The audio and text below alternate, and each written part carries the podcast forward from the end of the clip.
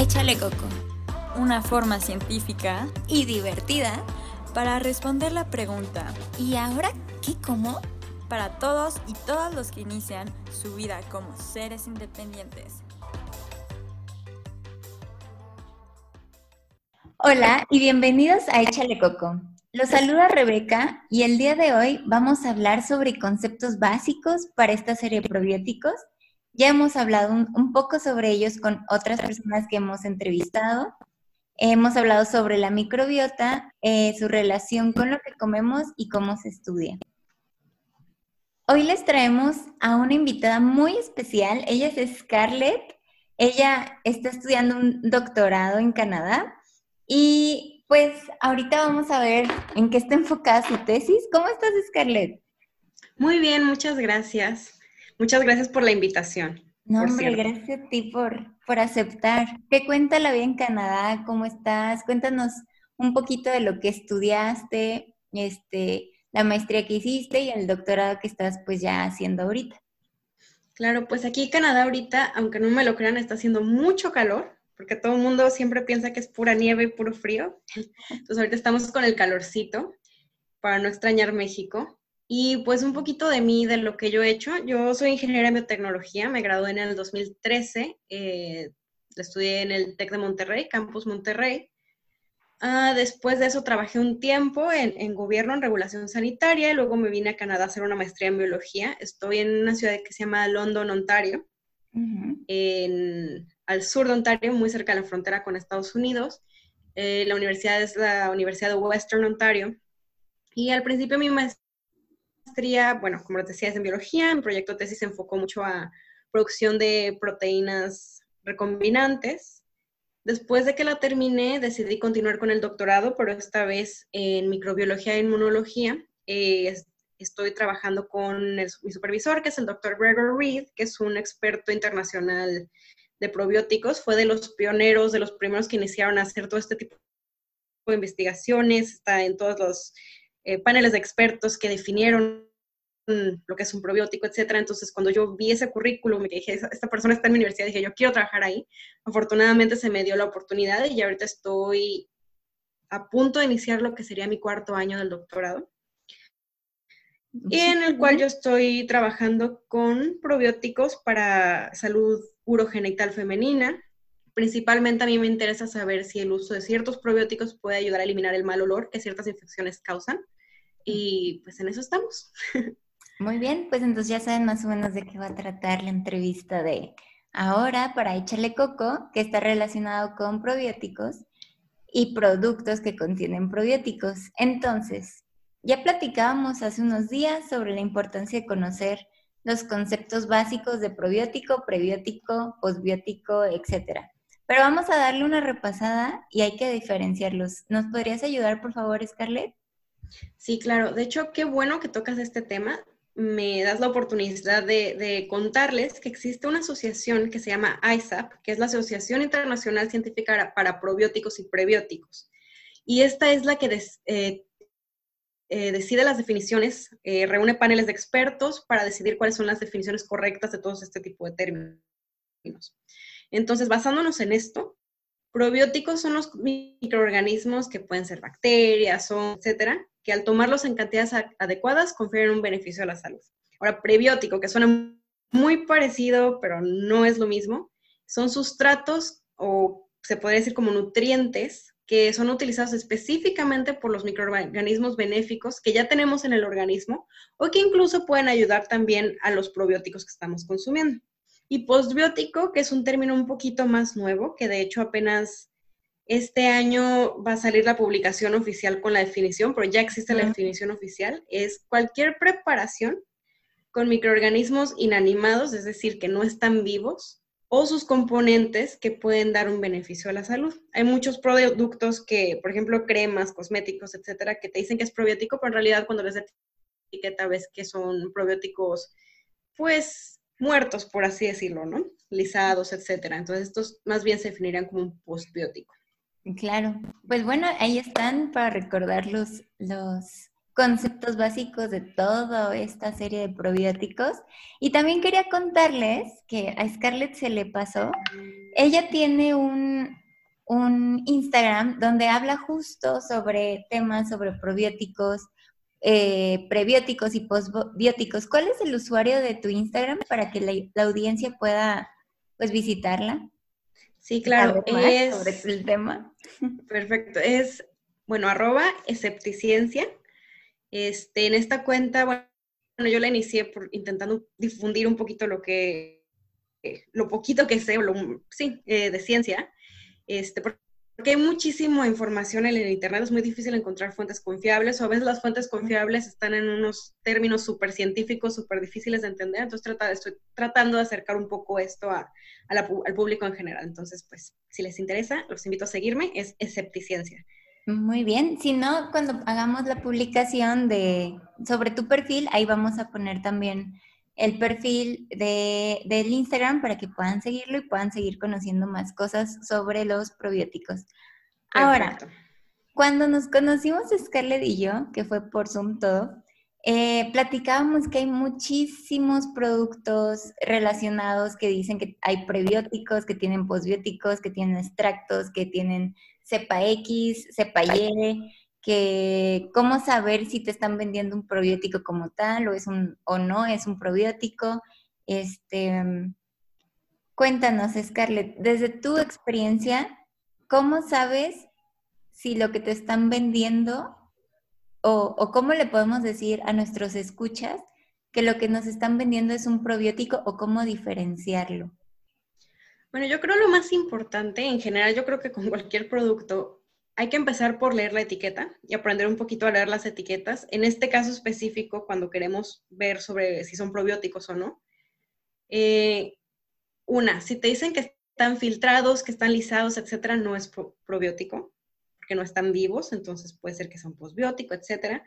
Y eh, me gustaría aquí regresar un poquito a la definición y basarnos mucho en la definición y ver como las cuatro reglas básicas, que me gusta a mí verlo así, de qué es un probiótico. Entonces, en primera, tenemos que ver que la etiqueta nos diga que tenga cultivos vivos de cierto probiótico. Varios yogurts sí lo viene, sí es así, es donde es más común. Eh, es muy importante también que se vaya a mantener vivo una vez que lo consumimos, parecido a lo que estaban comentando en el, en el podcast pasado, claro, sobre la microencapsulación. Segundo, debe de haber evidencia científica de que la cepa específica que hay en el producto sirve para lo que el producto te lo está vendiendo.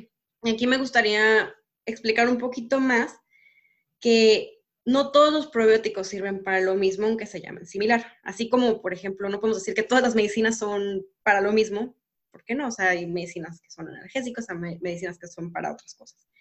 Igual, probióticos, hay probióticos que son buenos para cuidado vaginal, otros son para la piel, otros son para el sistema digestivo.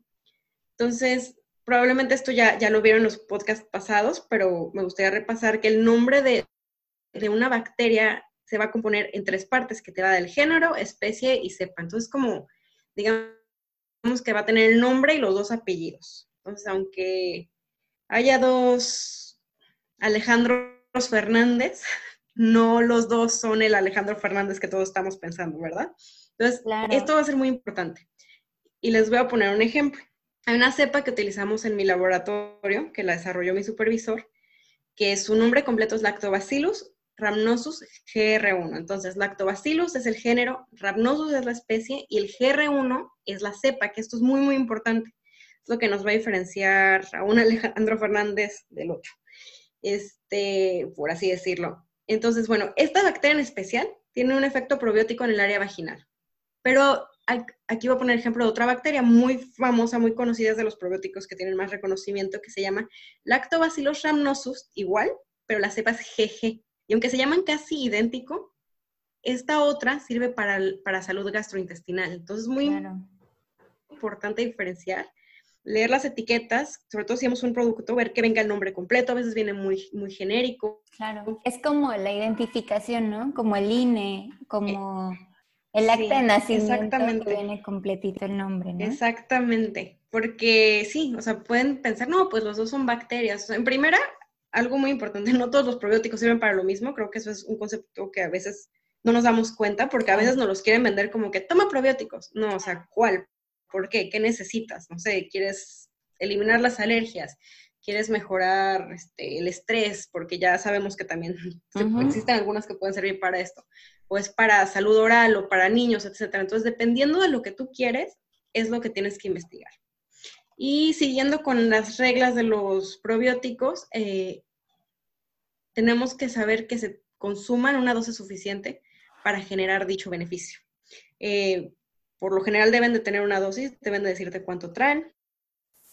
Debe estar claro, sobre todo cuando es un suplemento alimenticio. A lo mejor cuando es un yogurt no va a venir así tan claro, pero sí tenemos que estar conscientes de que no con comerte una cucharadita ya vas a tener el, efecto.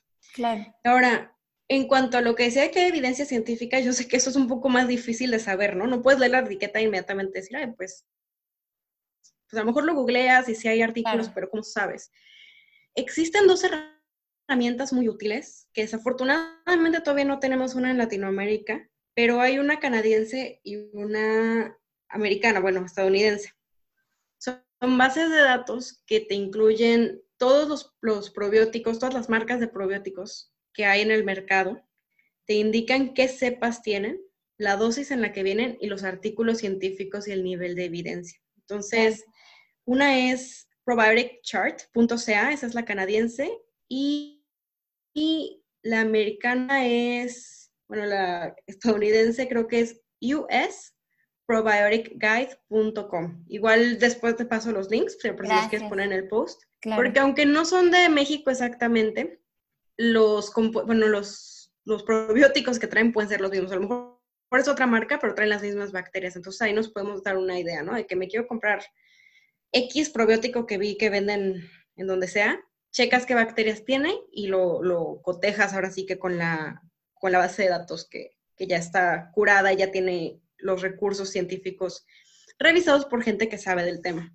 Claro, y aquí también me gustaría agregar para completar lo que nos comentas y lo que nos compartes, que también Japón tiene algo muy fuerte que se llama Foshu, que es donde es una sección literal del mercado de productos que están validados ah, científicamente y que tienen que comprobar las empresas que esos productos sí tienen un beneficio a la salud, sea ya probiótico o sea algún compuesto que dé algún beneficio. Pero pues sí, muchas gracias, los vamos a agregar también al post. Ahora, otra pregunta que también hemos visto mucho es sobre ¿qué probiótico puedo comprar? Porque tú comentabas como, bueno, es que tiene, debe tener nombre y apellido, pero a lo mejor a veces por la falta de información no sabemos si el nombre y el apellido va dirigido para salud vaginal, va dirigido para salud infantil, va dirigido para salud gastrointestinal, para salud oral, inclusive. Eh, y como también que la diversidad es importante, porque a veces nada más te venden una sola cepa y a lo mejor no tiene el efecto que promete el producto y un producto que trae una diversidad más extensa, pues sí te da ese beneficio, ¿no? O sea, ¿qué nos podrías comentar respecto a esto? Sí, pues una, volviendo a las, las bases de datos que les mencioné, ahí es como, podemos ver la etiqueta y checar ahí en primera, ¿no? Y ahí nos va a decir si sirve para X, Y o Z. Segunda, hay veces, como dices, hay productos que traen un solo, una sola cepa y ahí tenemos que estar muy conscientes de que probablemente sí nos va a servir. Por ejemplo, como mencionaba del GG, del Rhabnosus GG, ese es muy bueno particularmente para gente con problemas de, de Helicobacter pylori. Entonces, a lo mejor tienes un problema así, vas y tomas esa cepa. Si tienes un problema o quieres cuidar tu salud vaginal, la combinación del Rhabnosus GR1 que mencioné con el Lactobacillus reuteri RC14 es muy buena. Esto ya la venden en México. Eh, no recuerdo exactamente el nombre de la marca, pero sé que ya lo venden en la mayoría de las farmacias. Nada más investiguen el nombre de esos dos. Es Lactobacillus rhabnosus GR1 y Lactobacillus reuteri RC14 y ya los venden. Ahora hay muchas marcas, como dices, que traen una lista mucho más grande de probióticos estos pueden servir precisamente cuando no tienes nada en específico, pero quieres apoyar digamos, a tu organismo en general. Como va a traer una diversidad grande de bacterias, van a ayudar tanto a que tu microbiota endógena a lo mejor sea, esté más sana y a lo mejor va a tener una diversidad de, efectos, porque una bacteria, se comunican, claro, los subproductos que produce una bacteria, luego los usa la otra, digamos que se alimenta de ellos para producir otras cosas. Entonces, sí, sí es bueno que tengan varias cepas, es bueno que tengan una dosis alta, pero tampoco hay que dejarnos guiar solo por esto. En estos casos, cantidad no necesariamente significa calidad. Depende muchísimo de lo que queremos. Lo que sí quiero recalcar es que hay que buscar marcas que sean confiables, que tengan años de experiencia. Si aparte te están, si la marca te, te, a veces tienen tecnologías especiales para las cápsulas que usan aún mejor, porque eso te va a garantizar que va a llegar. Y algo muy importante es que hasta el probiótico más caro que compres no te va a servir si no lo tomas de manera constante. Claro. Esto es un efecto acumulativo, entonces no puedes decir, ay, pues me lo tomo y se me olvidó y la semana que entra me tomo otro. No, tiene que ser diario, diario, diario. Tenemos que ser muy constantes con eso. Claro, cuando estamos hablando de tratamiento, ¿no? Si nada más queremos como prevenir y tener una vida saludable, pues podemos consumir los, eh, ya sean los alimentos que los contienen y ya no irnos directamente con uno grado farmacéutico que ya sería un probiótico como tal, ¿no? No más bueno, es que puro. Realmente hay pocos alimentos que puedan contener probióticos como tal. Uno de ellos son los yogurts o productos muy específicos. Pero sí es cierto, podemos alimentarnos de lo que son más bien alimentos fermentados, como por ejemplo la kombucha, otros yogures, porque no todos los yogures tienen probiótico, muchos sí, exacto. pero no todos sí. Eh, alimentos fermentados es muy bueno consumirlo de manera, pues casi diaria si podemos, sino de manera recurrente para ayudar a nuestras bacterias buenas. De hecho, o sea, una anécdota aquí con mi, con mi supervisor, a él le encanta andar dando entrevistas y en las noticias y etcétera, y estuvo tiempo peleando con los que se encargan de hacer, digamos, como tipo la pirámide nutricional aquí en Canadá, porque él quería que incluyeran en uno de los grupos los alimentos fermentados. No lo logró, pero creo que tiene razón, esto es muy bueno. Y pues los que son grado farmacéutico, pues los podemos tomar diariamente. Si estamos sanos, a lo mejor no vamos a ver un efecto tan evidente, claro pero claro que van a ayudar. Pero si, si los compran y si deciden tomar un, probiótico como suplemento alimenticio, porque desafortunadamente hasta donde yo tengo entendido no hay grado farmacéutico aún, ¿no? Están muy bien regulados. Exacto. Este, sí hay que tomarlo de manera continua, si no, ni tiene caso hacer el gasto. Claro. Es muy importante eso, chicos, para que tomen nota sobre esto. Ahora sí, vamos a hablar sobre tu tema expertise, Scarlett, porque pues ya Vimos pues desde tu background de pues regularización, de este, tipo de temas que es muy importante, pero a mí me, interesó que habláramos sobre tu tema expertise porque eh, a mí se hace un tema muy controversial porque ya hay muchos productos que contienen eh, jabones para el cuidado íntimo que contienen este tipo de probióticos y, y prebióticos y posbióticos. Eh, primero, antes de, entrar, porque ya me estoy emocionando, eh, cuéntanos cuál es la diferencia de la microbiota vaginal, porque ya hemos comentado en este podcast sobre la microbiota gastrointestinal, pero no hemos tocado a fondo las demás microbiotas y, son temas muy extensos, pues. Entonces me gustaría que nos platicaras tú sobre la microbiota vaginal, qué es, qué relación tiene con las infecciones y ¿Qué dirías tú que hay que cuidar para mantener esa microbiota saludable? Sí, bueno, la microbiota vaginal es el conjunto de todos los microorganismos que tenemos las mujeres dentro de la vagina. La vagina tiene un pH que es ácido, esto es muy importante recordarlo, es un pH alrededor de 4.5 por ahí para mantenerse sano. ¿Por qué, ¿Por qué este pH? La mayor parte de los microorganismos que tenemos en una vagina sana son lactobacilos. Y por lo general, en cada mujer predomina un tipo de lactobacilo en específico. El más común es Lactobacillus crispatus. Ahí sí, diferentes, diferentes cepas. Este, otros muy comunes es Lactobacillus iners, Lactobacillus gasseri, este, y otros pequeños, eh, digamos que más abundantes, más diversos, pero en menos abundancia. Pero normalmente si ves una gráfica de qué hay, casi siempre va a dominar uno. Okay. Estos microorganismos viven mejor en condiciones ácidas.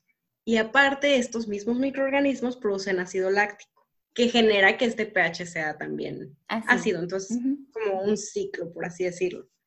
Sin embargo, cuando el pH de, la vagina es modificado por cualquier razón, puede ser por cuestiones de higiene, por ciertas prácticas sexuales, por una infección, eh, el pH puede empezar a, disminuir. Lo que va a hacer es que se empiecen a morir tus bacterias buenas, en este caso los lactobacilos, y otras bacterias oportunistas que están en la región, porque la región es muy, muy, muy cercana a la región fecal, pueden entrar bacterias fecales por no limpiarse bien, etcétera. Una de las más comunes podría ser, por ejemplo, E. coli, y se generan eh, infecciones tanto vaginales, se pueden eh, generar infecciones también de las vías urinarias, todo está muy cerca. Realmente la vagina es una barrera también que protege el área urinaria, la uretra, que está un poquito más arriba, por así decirlo. Pero si se, si se crea una disbiosis, que es un desbalance de, de estas condiciones, podemos generar infecciones.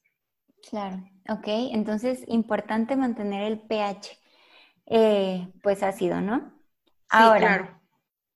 es, hay estos productos que comenté antes y jabones íntimos que prometen que van a mantener un pH para que tu microbiota esté a lo máximo y que aparte estos productos tienen probióticos, algunos no te dicen cuáles, otros sí, dependiendo de las marcas. Unos te dicen que hasta tienen extractos de, probióticos. Eh, ¿Cuáles serían tus pros y tus contras, tú como experta en el tema de microbiota vaginal? Bueno, pues, híjole. Primero hablando de los jabones como producto, como, como tal, como producto probiótico. Honestamente es muy difícil que un probiótico se mantenga viable en un medio como es el jabón. El jabón está, digo, ahorita con todo lo de la pandemia, el coronavirus, sabemos bien que el jabón ayuda para precisamente desintegrar los microorganismos. Entonces, es un poco contradictorio que pongas un jabón con un probiótico, a menos que tenga una tecnología impresionante, pero la verdad no creo que la, investigación haya llegado hasta allá aún. ahora, en cuanto a jabones con cosas más interesantes o que suenan, que traen extractos de yo no sé qué, el área vaginal debe ser limpiada con el jabón. Bueno, en primer no, no debemos jamás limpiar el área interna. Digamos que la vagina se, se limpia sola no debemos de estar haciendo nada al respecto, solamente con agua. Y jabón súper, súper básico, el jabón más básico que podamos encontrar, que es nada más para la región de afuera, que es donde es la piel, no la región interna. Que sería un jabón neutro, ¿no? Puede ser un jabón neutro. Puede ser incluso algunos de los jabones íntimos que llegan a vender, pero de los que hay que fijarnos que son los que no traen nada, que lo único que les eh, interesa es que es, muy básico. Si hay uno que, uno que otro que se encarga de eso, que no traen ni aromas, ni, nada, nada raro, puro jabón. Y nada más para el área externa. Tenemos, yo sé que a veces a lo mejor uno está acostumbrado, te enseñaron cuando estás chiquita, no sé, que te tienes que lavar súper bien. Realmente esto es contraproducente y puede generar infecciones. Te tienes que limpiar, sí, claro, pero jamás estar introduciendo nada, ni, ni jabones, ni nada, nada, ni lociones. Esto es perjudicial para, para uno. Pura agua, el agua no va a cambiar el pH, no te va a contaminar. Pero sí, yo, yo recomendaría no, ni siquiera gastar su dinero en estos jabones íntimos, son más caros. Como dije, hay uno que otro que por ahí se salva, que son muy, muy, muy simples. Pero puro jabón neutro, jabón de preferencia sin perfumes ni nada, y nada más para lo que es el área externa. Muy bien.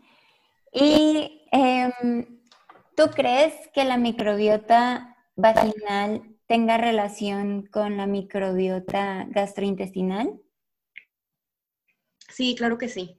Este, al final de cuentas hay una comunicación y también un poco de relación con la microbiota de la piel, porque si pensamos anatómicamente en cómo está, digamos, el sistema reproductor femenino, lo que es el, la vagina y el ano no están realmente tan, tan lejos. Claro. Entonces, así es como surgen la mayoría de estas infecciones. Este, obviamente, bueno, lo que consumimos entra, pasa por el intestino, después lo desechamos. Dentro de todo ese desecho, cuando vamos al baño, pues está parte de las bacterias que teníamos en el intestino. Muchas de esas pueden migrar a través de la piel hacia la vagina. Algunas pueden ser benéficas incluso, pero otras pueden ser dañinas y pueden ser patogénicas. Eh, repito, por ejemplo, el caso de, de E. coli. Esto es interesante porque ya hay probióticos como el que mencionaba hace rato, que lo tomas y te, confiere un beneficio vaginal. Exactamente así es como pensamos que llega así. Llega a través de, porque pasa por la boca, llega al intestino y luego se, se excreta y en esa excreción se adhiere a la piel y llega a la vagina y ayuda, ayuda a esta zona. Entonces, tanto bacterias buenas como bacterias malas sí pueden emigrar que al final de cuentas, si son un poco, pensando en las patógenas, si tenemos una microbiota vaginal saludable, no debe de haber problema y va a poder pelear contra ella fácil, no va a haber ninguna, ninguna situación que pueda pasar a mayores. Muy bien. Y ya por último, Scarlett, antes de pasar a nuestra sección eh, con sello de Échale Coco, em, ¿qué áreas de oportunidad ves que tiene el mercado en general, tanto en alimentos como en cuidado íntimo, respecto al tema de probióticos? Yo creo, que el mercado, híjole, hay un área de oportunidad enorme y creo que ahorita está empezando a crecer bastante. Una es este, los alimentos fermentados, como comentaba antes. Eh, a lo mejor, y también la regulación, ¿no? De no vender todo como probiótico porque eso hace que se pierda el impacto empezar a aprender a diferenciar un poco en lo que es un alimento, alimento fermentado, lo que es un probiótico, que es realmente un probiótico para atacar un síntoma en específico. están empezando a salir muchos productos que los, les llaman probióticos, los ponen muy caros. Un ejemplo es un, un cobertor para colchón, para protegerte de ácaros, etc. Esto no, no es realmente, no puede ser probiótico, no, no tiene nada de sentido, porque para empezar ni lo estás consumiendo, no, es un, no tiene un efecto real. Eh, ese es un ejemplo como muy malo de cosas que venden como probióticos. Ahorita también la industria cosmética está empezando a sacar muchísimas cremas, mascarillas, como decíamos, jabones, que dice que son probióticos, pero una vez que lees la etiqueta, no, en realidad lo que traen muy probablemente es un posbiótico. Y esto es muy valioso, no, no significa que no sirva, el problema es que nos están diciendo que es una cosa cuando es en realidad otra. Entonces, creo que esto se debe regular para poder empezar a generar un mercado mucho más confiable. Claro. para cuidado íntimo, creo que sí hay un área de oportunidad, pero siempre y cuando tenga en cuenta realmente lo que es la microbiota vaginal y que en lugar de, evitar que en lugar de beneficiarla la vaya a afectar. O sea, a lo mejor eventualmente puedan salir geles, cremas, etcétera, que tengan probióticos de los que sabemos que funcionan para esta área, que sepan, que se sepa que los ingredientes con los que están elaborados no van a afectar esto y que estemos bien, bien seguros de que van a llegar vivos además, porque ahorita el problema es es muy difícil en un tipo, en una preparación de este tipo, mantener la viabilidad de los microorganismos como para que pueda llegar a tener un efecto. Claro. Pero sí, yo creo que, que esto va a crecer. Está, lleva muchos años. De hecho, en México, pues estamos muy acostumbrados al término de los probióticos. Crecimos viendo comerciales de X producto lácteo que todos consumíamos desde chiquitos. Pero no en todos los países es así. Por ejemplo, aquí apenas está poniendo de moda, por así decirlo. Obviamente en Asia, como decías en Japón, van años adelante de, nosotros. En Europa es más difícil, en Europa se ven como productos que no son confiables. Entonces, necesitamos una unificación, llegar a una unificación en donde de verdad podamos regularlos de una manera en la que podamos estar seguros de que si algo nos lo venden como probiótico, es un probiótico. Que creo que ahorita ese es el problema del mercado, que todo te lo quieren vender como probiótico y ya uno como consumidor no sabe realmente qué comprar, ¿no? Claro. Sí, y tienes razón, justo México, aunque conocemos o tenemos una vaga idea de que es un probiótico, no sabemos que es un probiótico como tal y sí hace falta eh, esa regulación, ¿no? Por eso la importancia de, de comunicar nosotros que tenemos las bases y las herramientas para que todos podamos tener esta información y tomar decisiones más conscientes, ¿no? A la hora de comprar. Y ahora sí, Scarlett, pues muchas gracias por eh, todo tu conocimiento, eh, sobre todo en el área vaginal, que aunque no tiene mucho que ver con nutrición, pues es un poquito relacionada a alimentar a nuestra microbiota vaginal, porque a final de cuentas ella también está viva. Eh, y como tú bien mencionabas, pues nos protege de muchas infecciones y no la mantenemos saludable. Así es. Y ahora te voy a hacer las preguntas de Chaleco. ¿Estás lista? Sí, estoy lista. Muy bien. Estas están relacionadas con comida porque el podcast pues es de nutrición y de consumo responsable. Entonces, ¿Cuál es tu comida favorita y por qué es tu comida favorita? Los tacos, porque porque los puedo hacer yo aquí. Ya conseguí tortillas, entonces es lo más que me puede mantener cerca de México. Claro. Entonces, cuando extraño México me hago unos tacos. Oh, muy bien. Y además, creo que los puedes hacer muy balanceados. Además de que entran dentro de una alimentación hasta eso medio saludable si los haces bien. Claro, si los haces sin tanta grasa. Si los haces bien, ajá. este, y hablando de comida, ¿cuál es tu gusto culposo? O sea, aquello que tú digas, esto yo sé que no se debe comer, pero me encanta. O estas combinaciones no deberían de existir, pero me encantan estas combinaciones. Por ejemplo, mi gusto culposo, siempre lo digo, es el chocotorro. ¿Cuál podría ser el tuyo? este, híjole. Yo creo que las papas, así las, papitas. Las papitas como con un chorro de salsa y limón, que, que no, no es bueno por ningún lado. Eh, claro. Entre la grasa y lo ácido y así, pero sí, eso me encanta, así, enchilarme muchísimo. Con las papitas. Ok, muy bien. Eh, y si no, hubieras, si no hubieras sido investigadora, ¿qué hubieras hecho? O sea, ¿qué hubieras sido de Scarlett? Híjole, no lo sé. Probablemente médico, Probablemente, no sé, nutrióloga. Me gusta mucho el área. Lo que sí sé es que seguiría en el área de la salud. Es un área que me, me gusta mucho y es donde me gustaría, siempre he tenido muy claro que es donde me quiero desarrollar. Y aparte tienes voz como que cura. Bueno, a mí me, me da mucha paz tu voz. Ahorita que te estoy haciendo la entrevista digo, ay, sí, lo que tú digas, Scarlett, yo lo compro. Estás a lo mejor psicóloga, ¿no? sí, oye, no te iría mal ahorita con la, contingencia y todos estos. Ya sé, hace falta también hacer más conciencia de esto. Eh, otra pregunta, ¿qué es la cosa más loca que has escuchado respecto a lo que dices? Por ejemplo, ya sea en el tema como biotecnóloga, ya sea como tu expertise cuando trabajabas, en regulación o ya sea dentro de tus maestrías o de tu doctorado? Híjole. Que tú digas, no puedo creer que están diciendo. Hay tantas. una, elige una. No es tanto de mi, de mi área, pero es algo que cada que lo veo me pone mal. Ok. Cuando empiezan a hablar de la dieta alcalina y cómo va a curar al coronavirus. Ah, claro. Y que luego ponen que las naranjas tienen un pH como de 18, que eso ni se puede.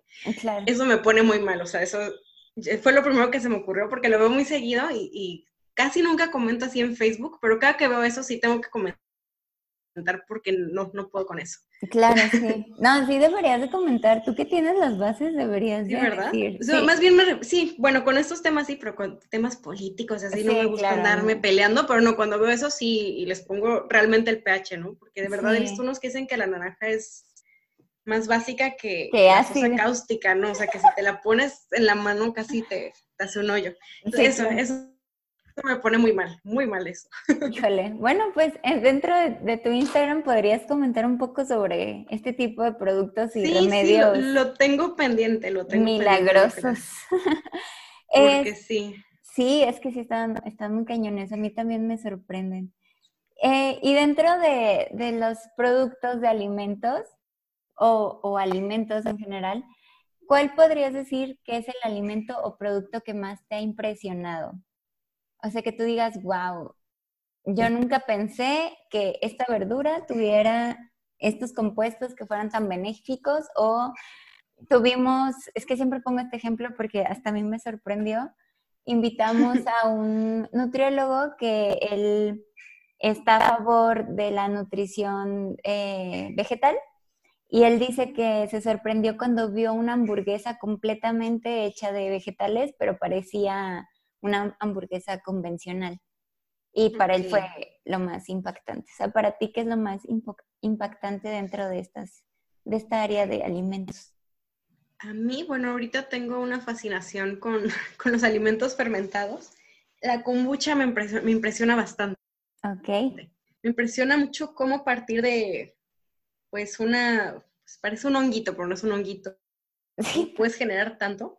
Este, pues son bacterias, son levaduras, etcétera, y lo podemos hacer nosotros. Me encanta que me, me impresiona muchísimo cómo se genera el gas, cómo se hacen las burbujas como si fuera refresco, ah, que es una bebida que prácticamente termina con un contenido muy bajo de azúcar, porque las bacterias son las que se lo están comiendo. O sea, me impresiona muchísimo cómo entre las bacterias y las levaduras y nada más le cambias las condiciones, ¿no? Le pones oxígeno, le quitas oxígeno, cambia y se transforma el, el alimento. O sea, hace impresionante.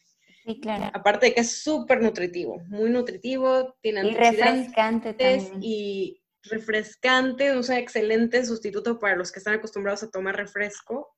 Siempre, siempre las burbujas, a mí es lo que me impresiona más de la kombucha, las burbujas, como desde que si la, si la haces o hasta si la compras, el hecho de pensar esas burbujas no se las pusieron, se generaron ahí, se me hace súper interesante.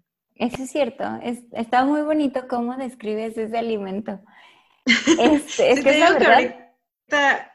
Sí, me, me, me, impresiona muchísimo. Aparte es súper fácil de hacer y, y, barata. Una vez que ya tienes un SCOBY, digamos, sano, muy fácil de hacer.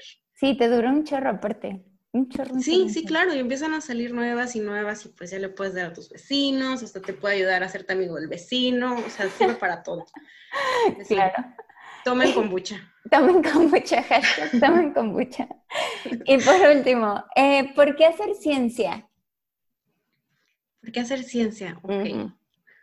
Porque si no hacemos ciencia, no vamos a progresar, no vamos a entender realmente nada. O sea, todo lo que vemos a nuestro alrededor se ha hecho gracias a la ciencia, hasta lo más básico, ¿no? Desde la pluma con la que estamos haciendo notas, fue gracias a la ciencia porque alguien entendió cómo funcionaba, cómo el mecanismo, etcétera, la tinta podía salir por la, pluma.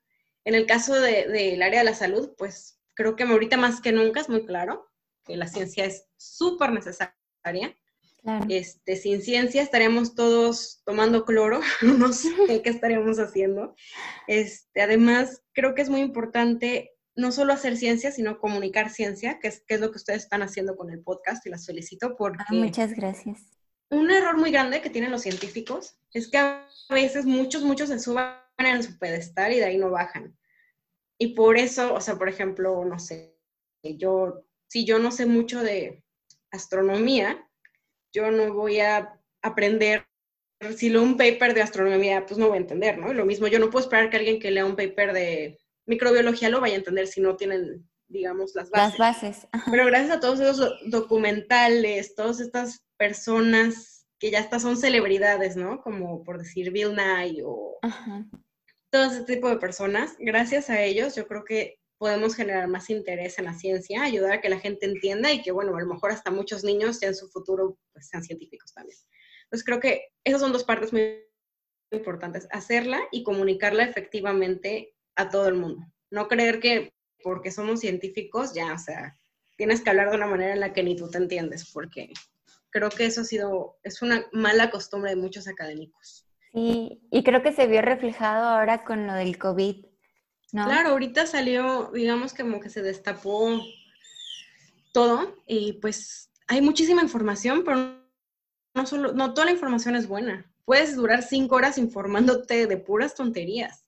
Y pues eso es muy peligroso. Ya estamos viendo por qué es muy peligroso precisamente ahorita. Creo que fue, una muestra muy grande de, de, por qué necesitamos a los científicos y y pues espero que esto ayude, que dentro de lo malo venga algo bueno donde se empiece a impulsar un poquito más la ciencia, pero en todos los niveles, no solamente en los que están en su laboratorio con su bata encerrados haciendo experimentos. Claro. Ay, pues sí, qué bonito hablas, de verdad. Este, me dejaste sin palabras. Eh, muchas gracias, Scarlett, eh, por aceptar la invitación, Aunque no lo crean, nos costó mucho trabajo juntarnos para grabar la entrevista, eh, pero al final se logró. Eh, si les gustó lo que escucharon el día de hoy, los invito a que nos sigan en todas nuestras redes sociales.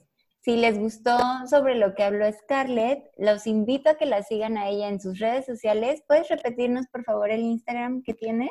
Sí, el Instagram es escepticiencia con SC, o sea, ESC, E ciencia. Bueno, por ahí les vamos a poner el, link para que ah, Muy bien. porque fui pésima deletreándolo. Oye, antes de que cortemos, es que ahorita me acordé de las cosas locas que he visto. Ahorita sí ya me acordé de algo de mi, de mi área y creo que no me puedo ir sin compartírselos.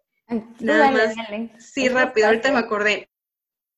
Los huevos de jade que vendía Gwyneth Paltrow, no sé si los llegaron a ver, que son unos huevos que se insertaban vaginalmente para dar energía y para mejorar todo. Pésimo. Nada más quiero dejar el mensaje, no lo hagan, no se inserten nada que no deba de ir ahí, porque eso más bien les puede generar más infecciones.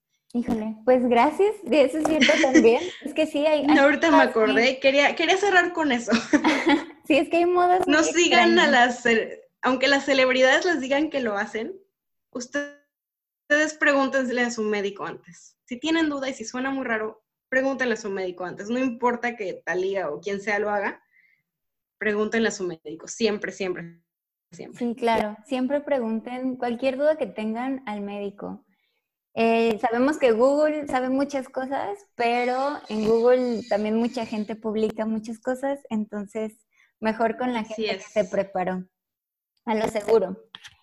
Y pues ya, eh, esto fue todo por hoy ya conocieron a Scarlett, ya saben un poquito de ella, ya eh, recordamos temas sobre eh, probióticos, prebióticos y prosbióticos, regulación que nos hace falta en este país urgentemente, eh, microbiota vaginal y todo sobre mitos y verdades sobre estos productos de manera muy general.